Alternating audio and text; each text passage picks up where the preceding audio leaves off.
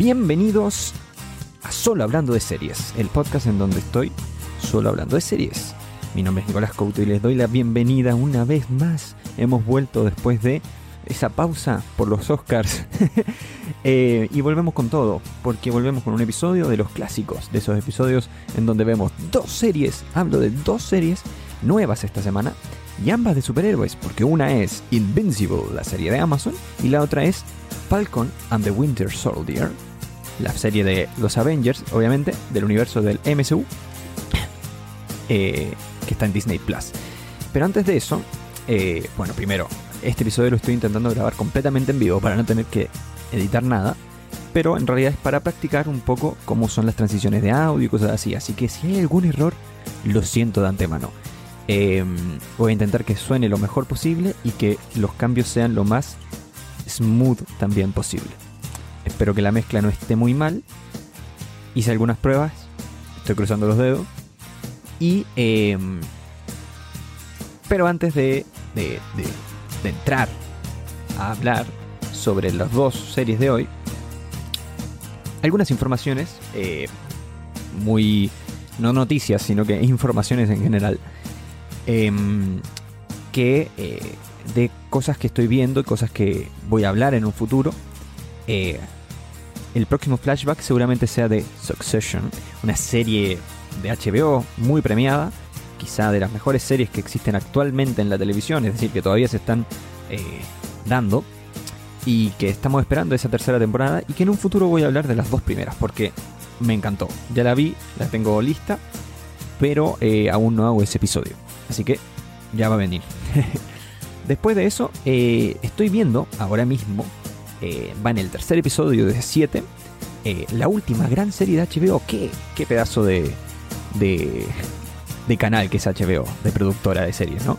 Em, y estoy hablando de Mare of Easttown, la serie protagonizada por Kate Winslet, que es como una típica serie de crimen, de un misterio que hay que, que se va resolviendo durante esta temporada. Tengo entendido que va a ser una serie limitada, es decir, solo de una temporada, de 7 episodios. Y vamos como más o menos en la mitad, porque van 3. Y la verdad es que está increíble, está muy buena. Eh, protagonizada por Kate Winslet, también está nuestro amigo Aaron Peters, eh, que siempre, siempre es divertido verlo en pantalla. Y mm, teniendo eso en cuenta, eh, nada, cuando la termine, cuando, cuando esta se termine de, dar en la televisión, hablaré de ella seguramente. Pero para que sepan, la están dando los domingos por HBO.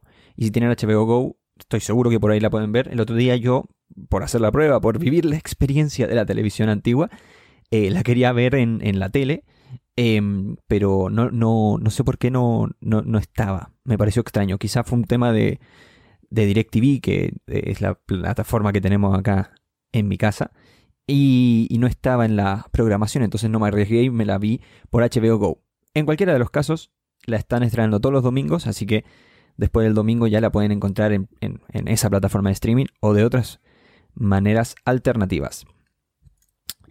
Eh, ¿Qué otra cosa estoy viendo? Bueno, gracias a eh, Mare y todo su crimen así de pueblo chico y cosas así, me motivé a empezar a ver un eh, clásico inglés, me atrevería a decir, eh, que es eh, Broadchurch, o Broadchurch, para los que quieren que lo diga de manera coloquial.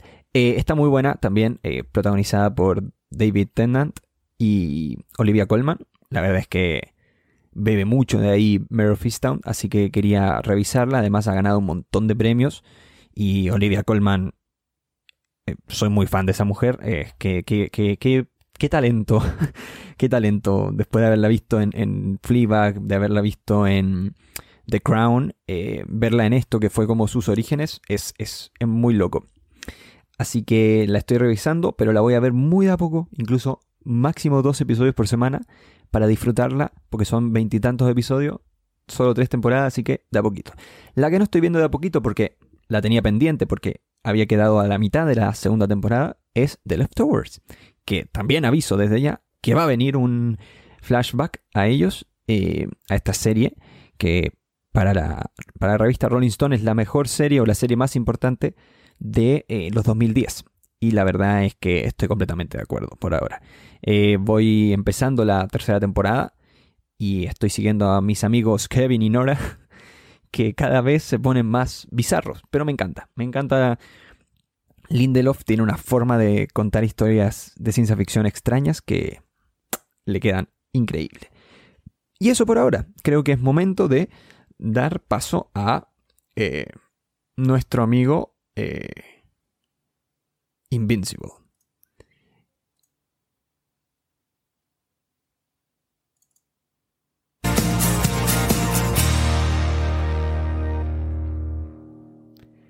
Y para los que vieron esto en video, eh, quizá este momento se vio un poco raro. porque lo grabé sin, tener, sin cambiar la, la secuencia, solamente puse la cortina. Pero bueno, como dije, este es un episodio de bastantes pruebas. Pero volvimos para hablar de Invincible, esta serie de que está en Amazon Prime Video. Eh, es una serie de superhéroes, como quizá pueden suponer por el nombre, no lo sé. Eh, mm, es una serie creada por Robert Kirkman, que también es el creador del cómic en la que se basa. Eh, muchos los que conocen de cultura de cómics o incluso cultura de series sabrán quién es Robert Kirkman. Pero para los que no, pueden eh, su, obra más conocida es The Walking Dead. Eh, él también fue guionista de las primeras temporadas de Walking Dead, si no estoy equivocado, pero me parece que participó bastante. Creo que cuando él se va es cuando la serie empezó a empeorar bastante, pero eh, he escuchado cosas buenas de la última temporada de Walking Dead, pero estoy muy muy dejado con esa serie como para retomarla ahora, pero sé que tiene una fanaticada muy fuerte. Bueno, Robert Kirkman es el creador de Invincible, una, un universo en donde eh, los superhéroes son también una cosa muy normal. Ya veremos que tiene varias similitudes a The Voice, por ejemplo. Y, pero toda la serie está dirigida por Jeff Allen. ¿Quién, será? ¿Quién es Jeff Allen? Se preguntarán. Bueno, Jeff Allen, eh, entre algunas cosas que ha dirigido, dirigió la serie animada de los Avengers y la serie animada eh, Ultimate Spider-Man, que es muy, muy, muy, muy famosa. Eh, porque, es muy buena. Obviamente es una serie de niños y cosas así, pero. Y, obviamente tiene un tono y, personajes muy diferentes a los de Invincible, pero tiene una forma de, de visual muy característica y creo que varias de esas cosas se traspasaron para acá. Pero en Invincible hay un, hay un nivel de, de espectáculo visual eh, que solo es posible gracias a que es animada. Em, aunque ahora entraremos que, que, a ese tema eh, más en profundidad un poco más adelante. Pero quizá, eh, sin contar obviamente la historia, que es maravillosa y, y, que también es el punto más fuerte de, obviamente, de, este, de esta serie, de esta producción, la cosa más sorprendente quizá es el cast. Es que pedazo de cast. Y ni siquiera los voy a nombrar a todos porque si no estaría aquí todo lo que queda de episodio. Porque creo que eh, no sé quién no está en esta serie. Eh, voy a nombrar algunos. Eh, primero, obviamente está el protagonista, que es Mark Grayson y su seudónimo Invincible, que es su nombre de superhéroe. Un joven de creo que 17 años, que está en, en su penúltimo o último año de secundaria o eso dan a entender, eh, que, es hijo de eh, un superhéroe que se llama Omniman, eh, Nolan, su nombre humano, que es un alienígena, bueno, básicamente es el Superman de este universo. El primero, Steve, Mark Grayson, está interpretado por Steven John. De nuevo, The Walking Dead eh, presente, no sé si es casualidad, hay muchos del cast de Walking Dead en esta serie, eh, este es uno de los que es, el que voy a nombrar yo, pero también está la actriz que hacía de Maggie, eh, el, quien hacía de Morgan también está, para los fanáticos de, de, esa serie. Y este obviamente es Steven John, el coreano-americano, el gran actor que también aparece en la última, una de las últimas nominadas a los Oscar, que fue Minari, una película también estadounidense, pero con, con, una historia centrada en, coreanos que llegan a Estados Unidos.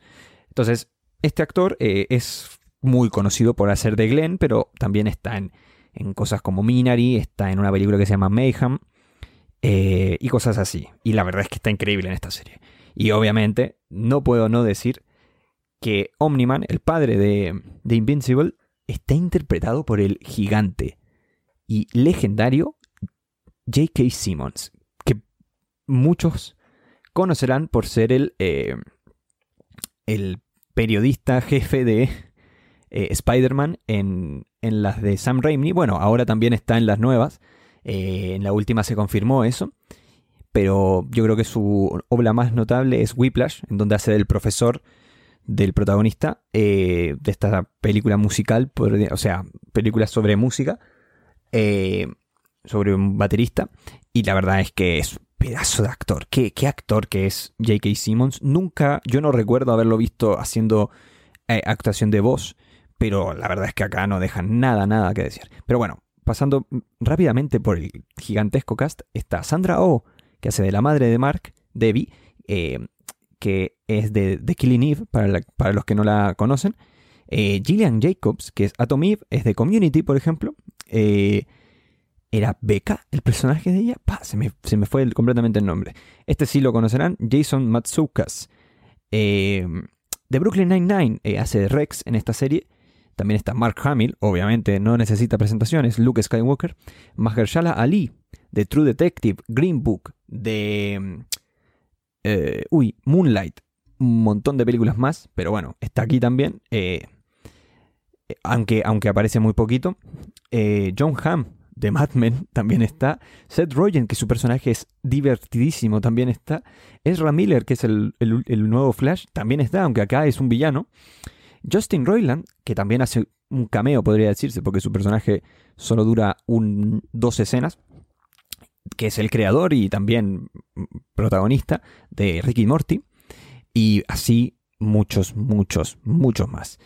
Eh, como verán, es pedazo de cast. Eh, muchos de, de estos eh, solamente aparecen una o dos veces, pero son notables todas sus apariciones. Mm,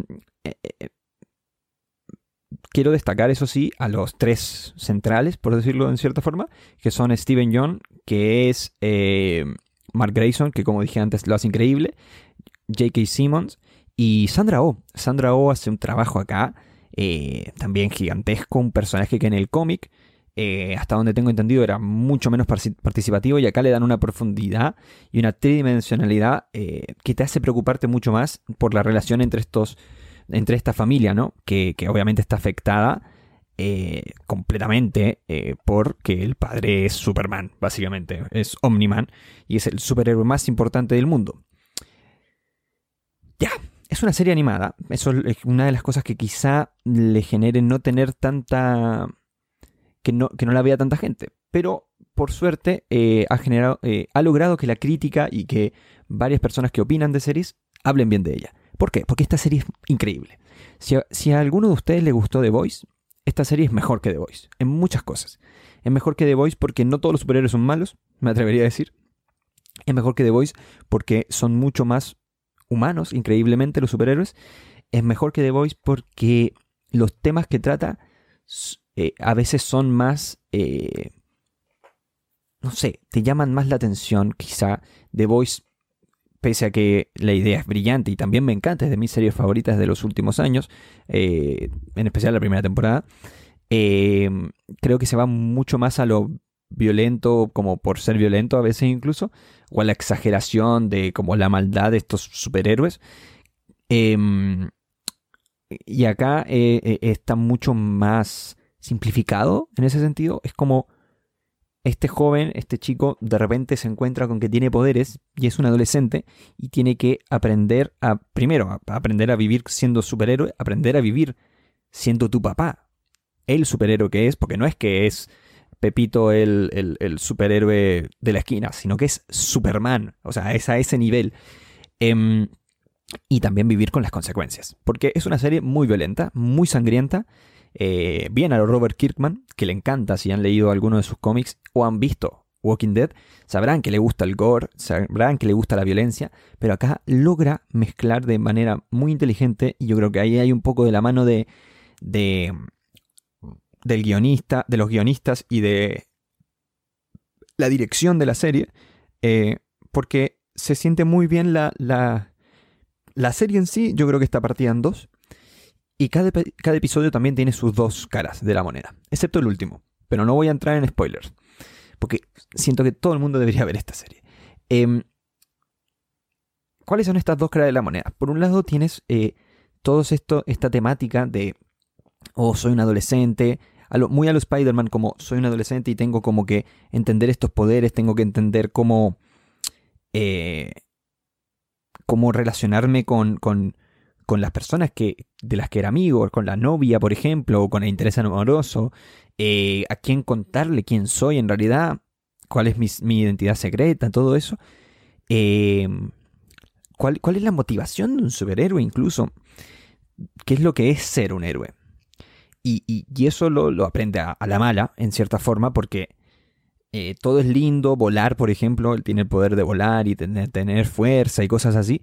Es todo lindo hasta que te pones a hacerlo, eh, porque tiene consecuencias, porque tú eres indestructible, pero el entorno no lo es, y la gente humana no lo es. Y, trata muchas temáticas así, eh, después también trata un poco, hacia el final de la serie, temáticas más existencialistas incluso, porque él al ser indestructible, y su padre igual, es inmortal, y ahí hay todo un misterio de algo que ocurre en el primer capítulo, eh, que nace un poco de, de, por ahí, de esta idea de que el padre es un alienígena y él básicamente tiene sangre alienígena. Eh, el nombre de los aliens es, claramente una, referencia a Superman. Y, y, nada, entonces la serie tiene ese lado, tiene ese lado, e, ese, esos diría que la mayoría de los episodios tiene eh, una, la primera parte del episodio es como más de ese tono, ese tono más ligero, incluso el primer episodio entero es así. Em, es divertido porque de los ocho episodios, cuatro, los primeros cuatro son como él aprendiendo a ser superhéroe. En el cuarto episodio ocurre eh, algo increíble, es, es, un, golpe, literalmente, un golpe eh, de efecto que hace cambiar al personaje, hace cambiar la serie, hace cambiar un montón de, ideas que, uno tenía de la serie. Y los siguientes cuatro, yo me... Eh, se ponen mucho más violentos. Y eso también lo grafican incluso, por ejemplo, en, el logo. Eh, que es el logo de. El logo dice Invincible. Y cada episodio que pasa se pone. se mancha más de sangre. Y eso está. está muy bien, muy bien. La verdad es que hay pequeños detalles en esta serie que son muy importantes. Eh,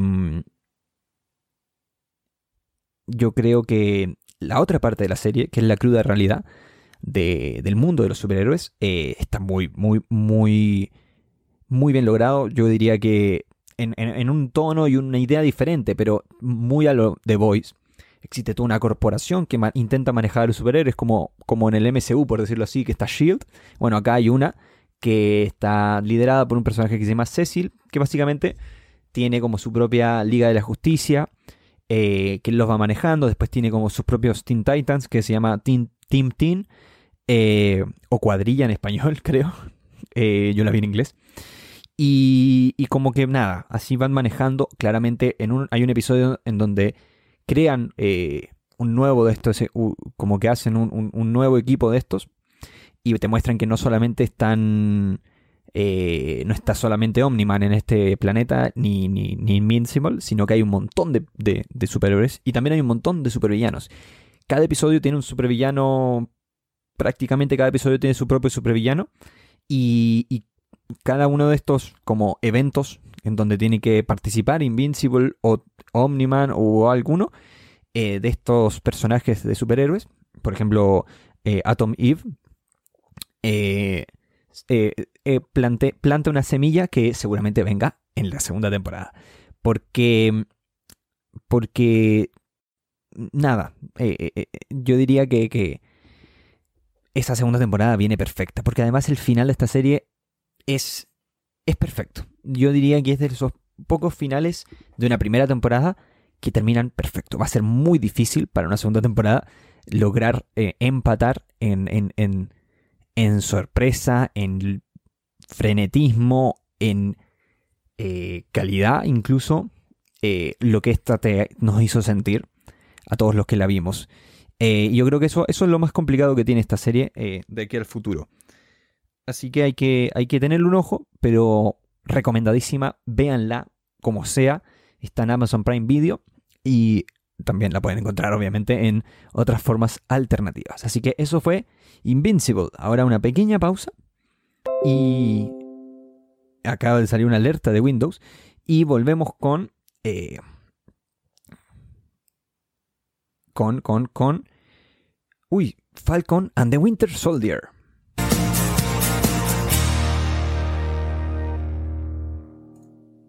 Ahí sí lo logré, ¿eh? Ahí, para los que lo están viendo en video, ahí logré poner el, el, logo. Pude cortar un poco. Bueno, Falcon and the Winter Soldier, para los que no saben, para los que han vivido bajo una roca, eh, es la segunda serie del de, MCU que sale en Disney Plus. La primera fue WandaVision. Esto estaba destinado a ser al revés. Esta iba a ser la primera y la otra iba a ser la segunda. Pero bueno, aquí estamos y salió esta segunda serie que está mucho más ligada al, primero, al universo de Capitán América específicamente, a todas las películas de Capitán América, que tienen como esta onda más de acción, similar a Rápido y Furioso, quizá, eh, yo diría que, eh, bueno, quizá mi película favorita del MCU es eh, Capitán América y el Soldado de Invierno, que, si no me equivoco, es la segunda de Capitán América. Y es toda una película de espías y, y tiene, está muy bien lograda esa. Aquí nos encontramos con eh, algo que ocurre inmediatamente al final de Endgame. Sorry por los spoilers, pero ya han pasado muchos años. Eh, en donde mm, nuestro amigo Chris Evans, el Capitán América, le entrega a eh, Sam Wilson, que es Falcon, el escudo de Capitán América. Algo que se instala ahí y que nuestro otro amigo, el soldado de invierno Bucky, acepta completamente y dice como es tuyo, haz lo que quieras, no sé qué, bla, bla, bla, mucho peso tiene este escudo. Bueno, la cosa es que de esa idea nace esta serie.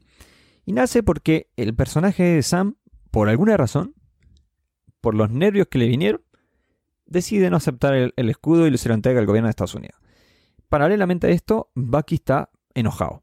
Y enojado y está con un cuadernito a lo, a lo Steve Rogers que anotaba cosas eh, cuando volvió, cuando despertó en el presente. Bueno, él tiene anotado los nombres de todas las personas a las que afectó de manera directa o indirecta, eh, siendo el soldado de invierno cuando le lavaron el cerebro. Y básicamente va tachando a, quienes ya eh, le devolvió la mano o a quienes ya castigó porque lo utilizaron. Yo qué sé, cosas de ese estilo.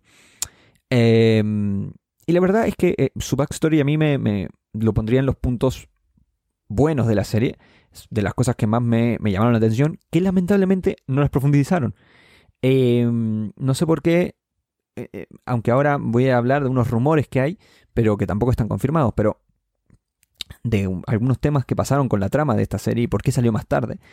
Em, pero básicamente es eh, como que se va para otro lado la serie, deja como este tono que tenía el primer capítulo en especial, que a mí me llamó mucho la atención. En el, es una serie irregular, diría que, bueno, son seis episodios, se supone que es autoconclusiva, o sea que no van a haber más series, sino que van a ser películas y otras cosas que incluso ya se confirmaron. Ya hay una Capitán, Capitán América 4 eh, confirmada eh, que nace de esta.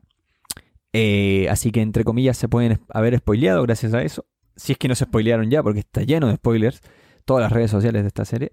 Em, voy a intentar yo no caer en spoilers, pero básicamente voy a, voy a ser honesto. Eh, mm, ¿Me gustó? A ver, está bien. Como digo, siento que hay cosas que plantean que, no se aprovecharon del todo. Siento que el backstory de Bucky era interesante y no se, no se aprovechó. Siento que se profundiza demasiado en la vida de Sam Wilson. Claramente es el protagonista. Bucky queda en un, en un papel completamente secundario pasado el episodio 3. Pero mm, Anthony Mackie como protagonista no me... Ah, no me convenció honestamente. No me. a lo largo de la serie mejoró mucho y hacia el final, en los últimos dos episodios, creo que lo logra completamente. Pero toda esta trama que tiene como con su hermana y no sé qué. Bueno, volviendo un poco al resumen de la historia, eh, que me fui para otro lado, pero básicamente nos cuenta esta historia de que está ocurriendo algo. Eh, hay un grupo de terroristas, según el gobierno de Estados Unidos, un grupo de terroristas que se hacen llamar los Flag Smashers eh, que básicamente eh, están como haciendo cosas porque se enojaron, ya que post eh, snap de Endgame volvió la mitad de la gente que no se había ido y que había eso había solucionado varios problemas y había generado un mundo más unido. El snap volvió todo para atrás, entonces esta gente ahora está enojada. Es interesante la idea, es muy interesante este, un, este solo un mundo unido, sin países, sin divisiones fronterizas y cosas así. Pero no me, no me, no me convence nada. Y diría que ese es el, punto, el peor punto de la serie, es que, los Flag Smashers. Y acá, acá entra el rumor que comentaba antes, que es que esta serie iba a tener otra trama, que iba a tratarse de otra cosa. Iba a tratarse de, yo qué sé, iba a tratarse supuestamente de un virus. Pero obviamente cuando vieron lo del COVID dijeron, esto no nos conviene porque va a quedar la caga. Y la cambiaron. Y por eso la serie se atrasó y se puso después de WandaVision. Un poco eso nos cuentan. Y en los primeros episodios se ven vestigios de esa trama. Pero esto igual es un rumor, no está confirmado ni negado por, por Marvel, por lo menos hasta donde yo sé. Pero bueno, algunas cosas que sí se mantuvieron, por ejemplo, es, y creo que son los puntos más fuertes, en especial, me refuerzan un poco más a, Sam como nuevo Capitán América y como protagonista eh, y personaje importante del MCU, y son como básicamente esta discusión de puede haber un Capitán América negro, y, creo que eso está muy bien, muy bien logrado. Eh, te lo van presentando de a poco, te van mostrando poquito a poco cuáles son sus eh, problemas y básicamente una cosa muy actual en Estados Unidos, todo el tema racial y incluso te muestran cómo a un tipo que es reconocible como es Falcon en el mundo del MCU tiene problemas con la policía, tiene problemas de raza, de como el gobierno de Estados Unidos diciéndole como, ah, no, danos el escudo, que tranquilo, que no, que lo vamos a poner en un museo y nada más. Y inmediatamente se lo dan a un soldado blanco rubio que es el nuevo Capitán América de la nada, que está interpretado por el magnífico Wyatt Russell. Que a mí me gustó, sé que ganó mucho hate, pero a mí no sé por qué me gustó su interpretación de eh, US Agent al final, eh, porque era US Agent. Em, pero, pero tampoco lo aprovecharon tanto. Me, me da la sensación de que no aprovecharon ninguna de las cosas que plantaron, la aprovecharon al 100%. US Agent eh, y Wyatt Russell como que lo aprovechan eh, al, comienzo, yo creo que lo aprovechan muy bien, de ahí ocurre el incidente puntual, que los que vieron la serie entenderán, ocurre un incidente y el personaje como que desaparece durante los penúltimos dos episodios y después de eso vuelve para el final. Fin, no, es un spoiler, porque literalmente no es un spoiler. Ya, tranquilos. Eh, ¿Qué otra cosa no me gustó? Bueno, todo lo de Flag Smashers no me gustó. La villana de esta serie es Carly, la líder de los Flag Smashers. Y la verdad es que no, no, no me generó nada. Me. No me llamó nada la atención. Todos los momentos en donde aparecía eso era como. No tiene sentido cómo está planteado esto. Y nada, era eso todo el rato, todo el rato esta sensación como de que. ¿Qué me estás contando? ¿Qué me estás contando? No, no, no me importa en lo más mínimo. Denle el escudo al negro. Denle el escudo a Bucky. A Bucky. A Sam, que es el, nuevo Capitán América. Y que toda la trama de, de, de, el racismo en contra de los afroamericanos es mucho más interesante que, que, que, que, ojo, que yo creo que es un problema de ejecución, porque la idea está también de, onda, la crisis que genera que vuelva la mitad de la población de la nada, es muy interesante, pero honestamente creo que es mucho más actual e importante, pese a que el otro también, actual e importante el tema racial y cómo lo plantean. Y aparece ciertos personajes, hay un personaje que se llama Asaya o Isaía, no sé cómo pronunciarlo, lo siento, eh, que es, muy interesante y es un personaje que espero vuelva a aparecer en alguna cosa del MCU, porque creo que tiene, tiene, tiene algo, algo más para entregarnos que, acá, acá se usa mucho de excusa como para contar una historia que creo que está buenísima que la cuenten. Toda la historia de, cómo el Capitán América que todos conocemos no fue el único hombre utilizado en experimentos, sino que hacen algunos paralelismos con la realidad y muestran cómo a la población negra estadounidense la ocupaban para probar estos eh, experimentos antes que con hombres blancos.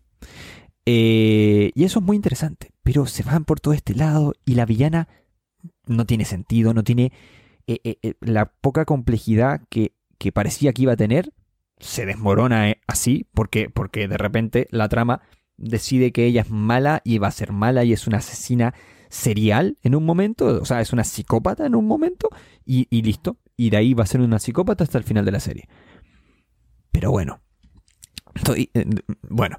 Y lo otro es eh, que me gustó el personaje de Simo. Sí, pero también lo desaprovechan. O sea, como que todos son medias, medias, medios puntos. Y al final, como sumando medios puntos, me da como un punto medio, me da como un 6. Porque no es mala, no es una mala serie.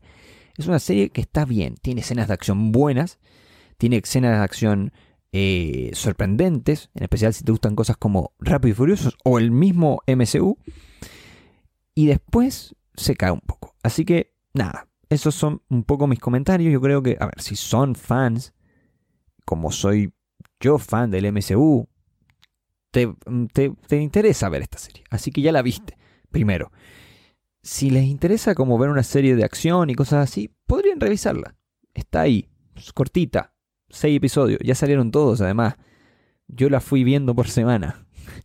Era, era, era diferente también la vi con amigos, entonces nos reíamos de las cosas que no nos hacían tanto sentido. Tiene un poco de humor que eh, está bastante bien logrado, eh, pero como, te, como digo, son como puntos medios, como que hay cosas que hace bien y de ahí hace cosas mal, y va así, negociando contigo, y yo creo que quizá tiene un poco que ver, yo me creo este rumor de que algo cambiaron de la trama porque hay cosas raras. Me faltó hablar de el personaje de Sharon y todo lo de Madripur, que también desaprovechado. Y también el personaje de Sharon es peor que Carly. No se entiende nada de qué le pasó a este personaje. Em, pero bueno, ahí está. Tengo fe para Loki. Le tengo mucho más fe. A esta no le tenía ninguna fe. Por eso tampoco me decepcionó. Fue como, es lo que esperaba. Ni más, ni menos. Es un punto medio. Quizás esperaba un poquito más. Puede ser. Véanla. Si les interesa el mundo de Marvel, ya la vieron. Así que, véanla de vuelta. No, no sé. Esperen a Loki. Vean Loki. Em, y con eso eh, llegamos al final de este episodio. Y... Y creo que no voy a poner la música ahora. creo que la voy a poner cuando esté terminando.